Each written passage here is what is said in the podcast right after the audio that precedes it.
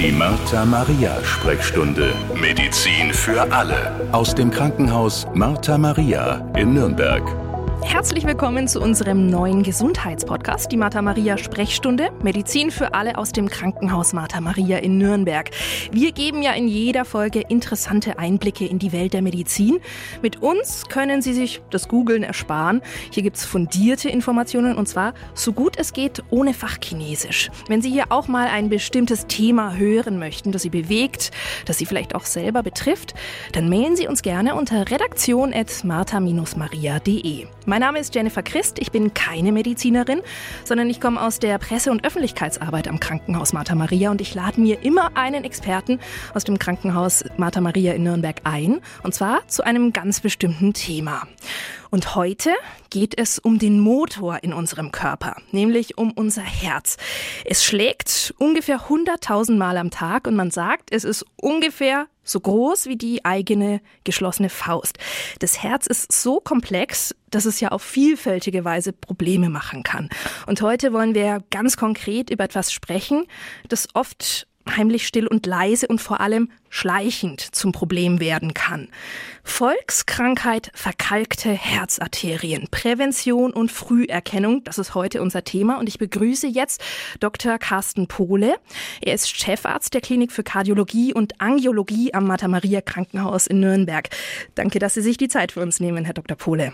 Ja, gerne. Es ist ein spannendes Format und für mich heute auch das erste Mal, aber ich freue mich riesig darauf, ähm, heute etwas zu den Herzgefäßen erzählen zu können, weil es ein wichtiges Thema ist und weil es ein Thema ist, was oft so lange in Vergessenheit gerät, bis dann irgendwann ein Herzinfarkt uns einholt. Und das wollen wir vermeiden. Mhm.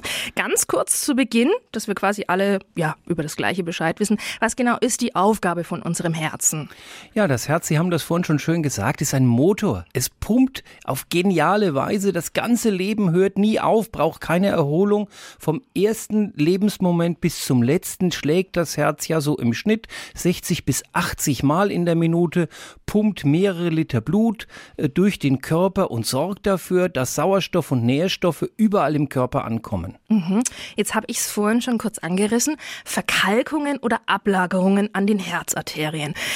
Was kann ich mir drunter vorstellen? Und ja, warum verkalken Arterien denn überhaupt? Ja, man kann sich das so vorstellen, wir Menschen altern. Mhm. Und irgendwann kommen graue Haare und es kommen Falten. Das sehen wir von außen, wenn wir in den Spiegel schauen. Aber mhm. das Herz altert auch. Es muss ja die ganze Zeit arbeiten und ähm, unser Röhrensystem im Körper bedarf eine Menge Druck. Das ist der Blutdruck, den wir messen, um äh, Blut dort durchfließen zu lassen. Mhm. Und ähm, das Herz, wenn es arbeitet und wenn die Gefäße belastet werden, muss auf diese Weise ähm, immer mit einem gleichmäßigen Druck versorgt werden. In den Blutgefäßen, das sind die Herzgefäße, die um das Herz herumgehen, wird das Herz ernährt. Mhm. Genauso wie es hier andere Organe durchfließt, müssen diese Blutgefäße auch durchflossen werden, die das Herz umkleiden. Das sind die sogenannten Herzkranzgefäße. Mhm. Und die Herzkranzgefäße sind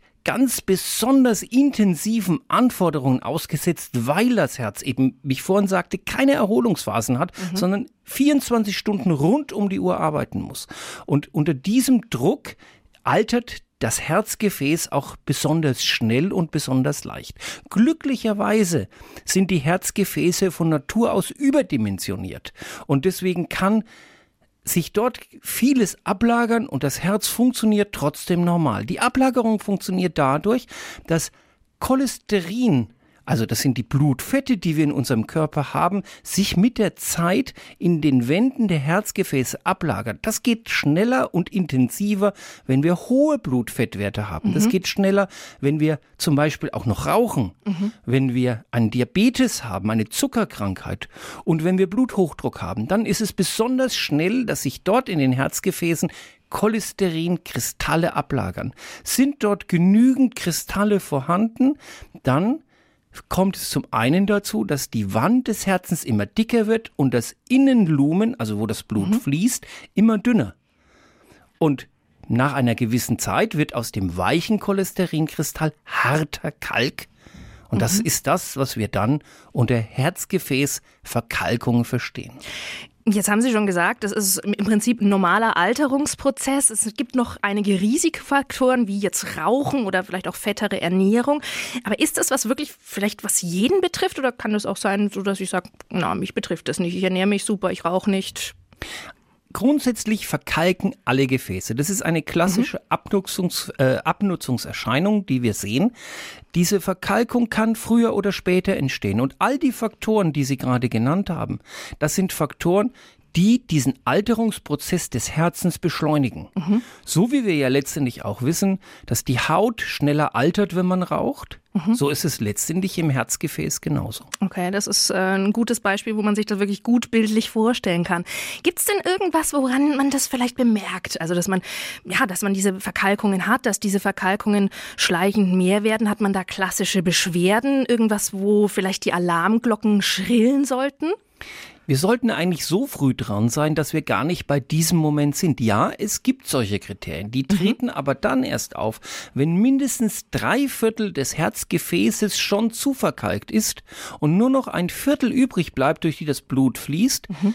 Dann können, kann es sein, dass wir das spüren. Die klassischen Beschwerden sind die, wir gehen die Treppen hoch und auf einmal merken wir, oh, da bin ich früher immer noch schön hochgekommen. Jetzt auf einmal kriege ich ein Ziehen in der Brust. Ich habe Luftknappheit muss stehen bleiben. Das sind die klassischen Beschwerden. Insbesondere jetzt im Winter, wenn es kalt wird, dann äh, verkrampfen die Gefäße am Herzen zusehends und dieser Prozess des der Belastungsbeschwerden tritt noch deutlich früher und intensiver auf. Aber auf das können wir uns nicht verlassen. Okay.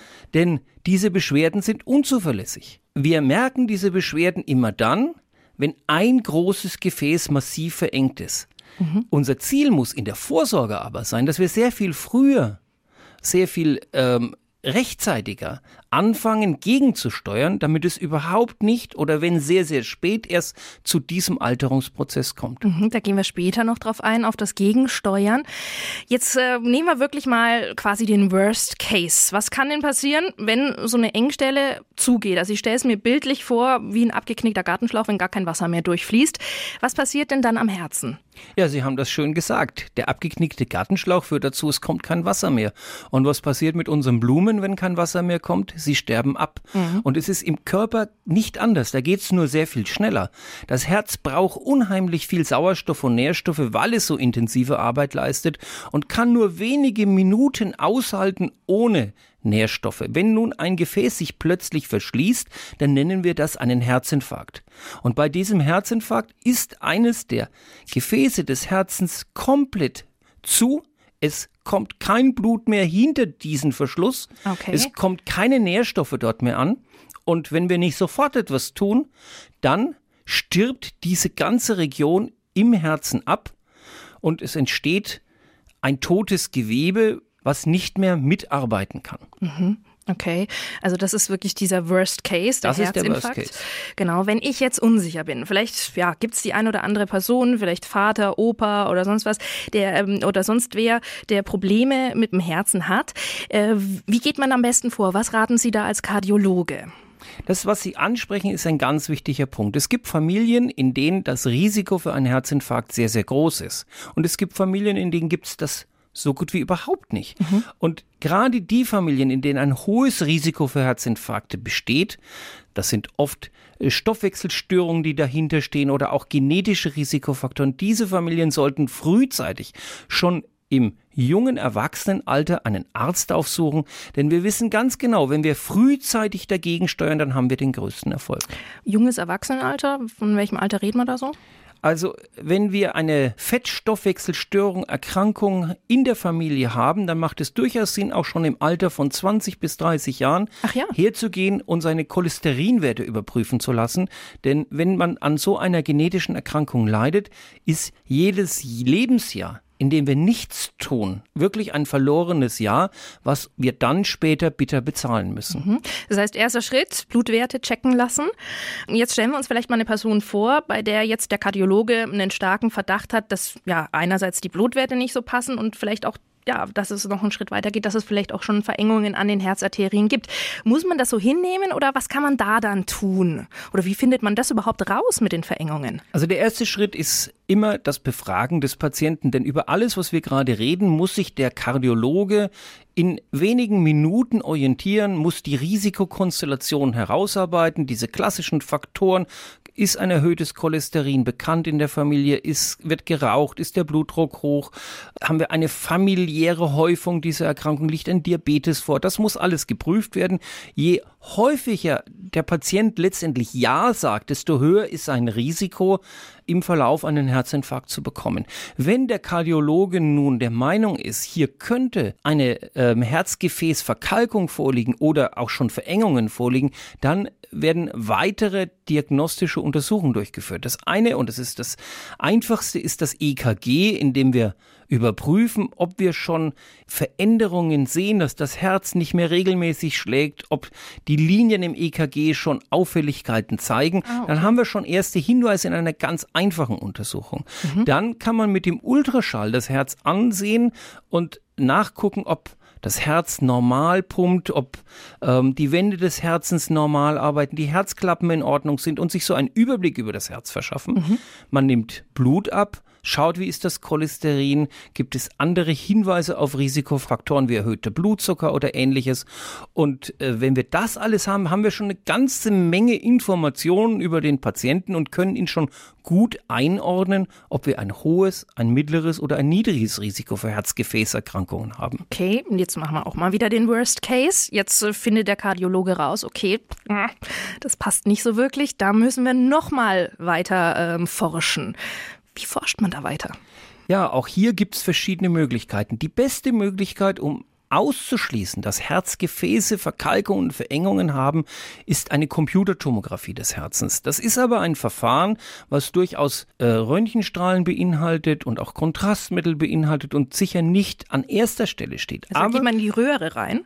Ja, mhm. also es ist ein Ring und keine mhm. Röhre. Man guckt hinten wieder raus und es mhm. ist auch eine schnelle Untersuchung, die völlig schmerzfrei ist. Aber dieses Verfahren gibt einem die höchste Informationsdichte, mhm. denn es zeigt uns zum einen, ob Verengungen da sind. Es zeigt uns aber eben als einziges Verfahren auch die Frühformen, diese frühen Verkalkungen, die frühen auch unverkalkten Ablagerungen. Mhm. Und wenn wir das durchführen, können wir sehr früh zu einem Zeitpunkt, wo wir noch überhaupt keine Beschwerden haben, den Menschen identifizieren, der ein hohes Risiko hat mhm. und ihn entsprechend behandeln. Jetzt geht man aber ja nicht einfach so in so einen Ring oder CT rein. Da muss ja dann schon wahrscheinlich ja was vorliegen. Ja, das ist das, das ist ein ganz wichtiger mhm. Punkt. Wenn wir von vornherein schon sehen, hier liegt eine, zum Beispiel eine Diabeteserkrankung mhm. vor, dann ist die Behandlung mit Cholesterinsenkern, verschiedenen mhm. Medikamenten völlig klar. Und dann brauchen wir so ein Verfahren auch nicht. Umgekehrt, wenn wir einen in der Befragung vorher völlig gesunden Menschen finden ohne Risikofaktoren, brauchen wir das auch nicht. Es brauchen wir immer dann so ein Verfahren, wenn wir in einem Grenzfall stehen, wo wir uns als Ärzte unsicher sind, wie wir diesen Patienten richtig behandeln. Okay. Und wir brauchen es auch dann, wenn wir den Verdacht haben, dass hier schon Engstellen vorliegen können und wir uns aber nicht so ganz sicher sind. Denn es ist von außen ja immer schwierig festzustellen, wie ordnen wir auch Beschwerden des Patienten ein. Brustbeschwerden können durch Rückenschmerzen entstehen, die können durch auch Beschwerden mit der Magensäure entstehen. Mhm. Also es können vielfältige Ursachen sein und wir müssen das richtig einordnen. Und da hilft uns eben so ein bildgebendes Verfahren sehr, sehr gut. Okay, jetzt mal wieder einen Schritt weiter. Jetzt haben wir also einen Patienten im CT gehabt, sehen, okay, er hat Engstellen. Kann man diese Engstellen denn auch irgendwie wieder aufmachen, weiten oder ähnliches? Das kann man,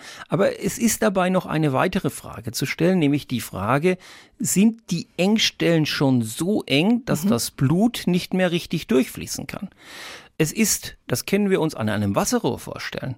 Wenn sich da etwas Kalk am Wasserrohr ablagert, dann kommt trotzdem noch ein normaler Druck mhm. am Ende raus. Und ja. es muss eine ganze gerüttelt Menge Kalk da sein, dass langsam der Druck des Wassers im Rohr nachlässt. Mhm. So ist es am Herzgefäß grundsätzlich auch.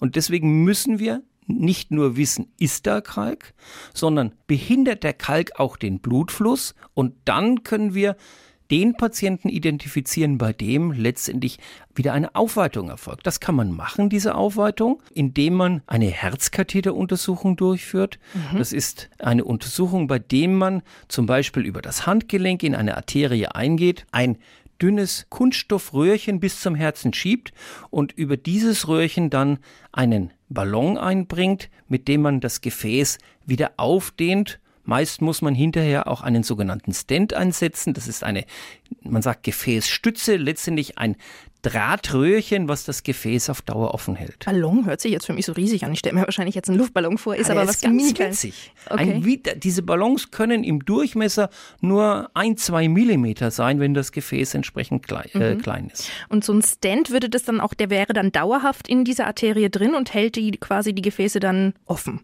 Ja, dieser Stent wird auf so einen Ballon aufmontiert, mhm. ist, man kann sich das vorstellen wie ein Maschendrahtzaun, eng in sich zusammengefaltet und wenn dieser Ballon aufgedehnt wird, dehnt man den Stent auf. Der Stent verhakt sich dann in der Gefäßwand und hält die dauerhaft offen. Man hat vor einigen Jahren Versuche gemacht, dass sich dieser Stent wieder auflöst, damit er wieder verschwindet. Mhm. Das hat aber noch nicht so richtig funktioniert. Deswegen im Moment ist ganz klar, es werden Stents aus Metall verwendet, die dauerhaft im Gefäß verbleiben. Mhm. Und das machen Sie auch am Martha Maria Krankenhaus? Das machen wir am Martha Maria, ja natürlich. Das ist tägliches Geschäft wahrscheinlich. Ja, das ja? ist in der Kardiologie leider Standardgeschäft, mhm. weil es uns einfach noch nicht gelingt, ausreichend die Patienten vorher so zu identifizieren, zu behandeln, dass wir das nicht brauchen. Wir mhm. müssen aber das ist, glaube ich, ganz wichtig, von diesen chronischen Erkrankungen unterscheiden den akuten Herzinfarkt, weil der entsteht nicht dadurch, dass ein Gefäß langsam zu verkalkt, sondern da kann auch ein Gefäß, was nur geringe Veränderungen hat, plötzlich ein Blutgerinnsel entwickeln und das Gefäß ist akut mhm. völlig verstopft und muss auch akut behandelt werden. Mhm. Und mit so einem Stent, also sagen wir mal, der Patient war im Herzkatheterlabor, hat jetzt ähm, ein Stent eingesetzt worden, geht es dann den Betroffenen direkt besser? Wie ist das mit der Lebenserwartung dann? Es ist phänomenal, wie schnell es meistens den Patienten besser geht. Der Patient steht oft vom Kathetertisch auf und hat danach eine völlig normale Belastbarkeit. Das ist so der Idealfall. Mhm. Wenn die Veränderungen so schwerwiegend sind, dass an einer Vielzahl von auch kleineren Gefäßen Veränderungen vorliegen, dann gelingt es uns mit so einem Stent nicht, den Patienten völlig beschwerdefrei mhm. zu bekommen, aber meistens zumindest die Belastbarkeit deutlich zu verbessern. Das mit der Lebenserwartung ist ein ganz wichtiger Punkt, weil wir müssen uns zwei Dinge vorstellen. Wenn wir mit einem Stent behandeln, dann ist es so, wie wenn wir dieses Rohr ein Stückchen reparieren. Sind aber alle Rohre befallen mit Kalk, ja. sind alle Rohre erkrankt, dann kann es ganz schnell an der nächsten Stelle wieder losgehen. So. Deswegen ist der Stent gar nicht so sehr für die Lebenserwartung zuständig, sondern für die Beschwerdefreiheit. Mhm, mhm. für die Lebenserwartung ist eine Veränderung des Lebensstils, vielleicht das eine oder andere Schäufele weglassen, mhm. nicht jede Bratwurst essen, die äh, einem so im Weg kommt. Und eine Veränderung des Lebensstils ist ganz wichtig, aber eben auch Medikamente, die das Cholesterin absenken auf eigentlich unnatürlich niedrige Werte um diesen Prozess der Gefäßerfaltung zum Stoppen zu bringen. Deswegen zwei Säulen, den Stent für die Beschwerden, mhm. für die Durchblutung, um die wieder sicherzustellen, die Medikamente, Lebensstilveränderungen, die sind wichtig für die Lebenserwartung. Lebensstilveränderungen, Scheuerfälle, Bratwürste nicht ganz so oft, haben Sie jetzt gesagt.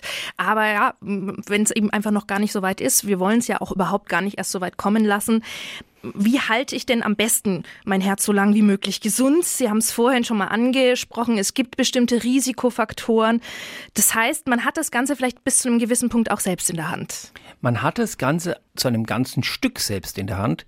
Wir nehmen jeden Tag Essen zu uns, früh, mittags, abends. Und da kommt es nicht darauf an, dass wir an einem Tag etwas sündigen. Jetzt nehmen wir wieder das Schäufele. Das Schäufele am Sonntag hat so seinen Sinn, auch aus der Historie heraus. Das ist auch nicht schlimm. Mhm. Wenn man die sechs anderen Tage cholesterinarm sich ernährt. Und dabei ist es nicht wichtig, fettarm sich zwingend zu ernähren, sondern es müssen die richtigen Fette sein. Mhm. Klassisch ist die mediterrane Kost, die ja eigentlich keine fettfreie Kost ist, sondern eine Kost, in der eben die tierischen Fette durch pflanzliche Fette wie Olivenöl oder ähnliches ersetzen, in der viel Gemüse vorkommt, in der Seefisch vorkommt. Und das ist so die ideale Kostform, die man zu sich nehmen sollte, wenn man vermeiden möchte, dass die Herz- oder auch andere Gefäße im Körper vorschnell altern. Da kann man viel tun. Man kann auch mit körperlicher Bewegung etwas tun. Mhm. Ja, da geht es gar nicht darum, dass jeder von uns ein riesen Triathlet wird, der Marathonläufer oder ähnliches macht, sondern es geht darum, dass schon kleine Mengen an Bewegung regelmäßig durchgeführt haben, einen ganz positiven Effekt für die Alterung unseres Gefäßsystems haben. Mhm. Also vielen Dank an Herrn Dr. Carsten Pohle, Chefarzt der Klinik für Kardiologie und Angiologie am Krankenhaus Martha Maria Nürnberg. Das war wirklich hochinteressant. Wir sind jetzt also nochmal sensibilisiert auf mehr Bewegung, auf gesündere Ernährung, vielleicht auch mal ja, weniger Stress. Es ist aber auch wichtig, das haben wir gerade gelernt, sich Hilfe zu holen, wenn man merkt, irgendwas passt nicht so ganz im Körper. Das muss man nicht einfach so hinnehmen oder gar erdulden, sondern es gibt einfach in der modernen Medizin viele Möglichkeiten, die Lebensqualität hochzuhalten und eben ein langes, gesundes Leben führen zu können. Das war die Martha Maria Sprechstunde. Medizin für alle aus dem Krankenhaus Martha Maria in Nürnberg. Schön, dass Sie dabei waren. Und wir freuen uns natürlich, wenn Sie auch beim nächsten Mal wieder reinhören. Dann mit einem neuen Gesundheitsthema. Und bis dahin eine schöne Zeit und bleiben Sie gesund. Die Martha Maria Sprechstunde. Medizin für alle. Der Podcast aus dem Krankenhaus Martha Maria in Nürnberg.